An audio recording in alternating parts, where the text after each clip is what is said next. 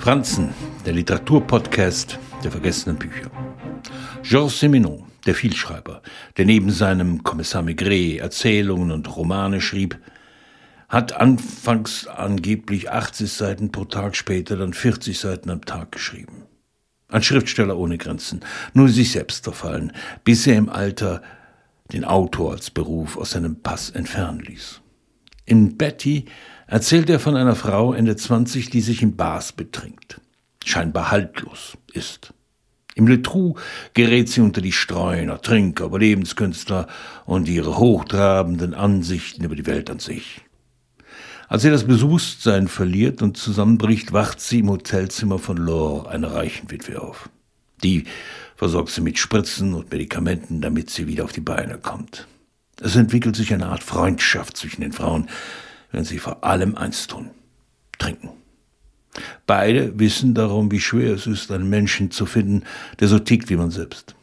Dabei bleibt Bettys Ehe mit dem vermögenden Guy und den gemeinsamen Kindern lange Zeit im Dunkeln. Seminon lässt in Bruchstücken erahnen, warum Betty den benebelten Zustand vorzieht.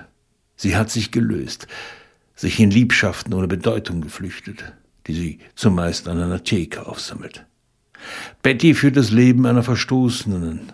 Gleichzeitig nimmt sie sich das heraus, was Männer für sich beanspruchen, frei zwar, aber ohne Halt schlingert sie durch die Geschichte. Simenon wäre sicher über die Schauspielerin Marie Trintignant in Chabrolles Verfilmung von Betty glücklich gewesen. Fragil, geheimnisumwittert, gefährlich, fast kindlich, doch von verlorener Kälte. Wer glaubt, dass Simenons Betty am Ende des Romans erleichtert ist, dass sie in Laure jemand gefunden hat, der sich um sie sorgt, wird überrascht sein, was geschieht.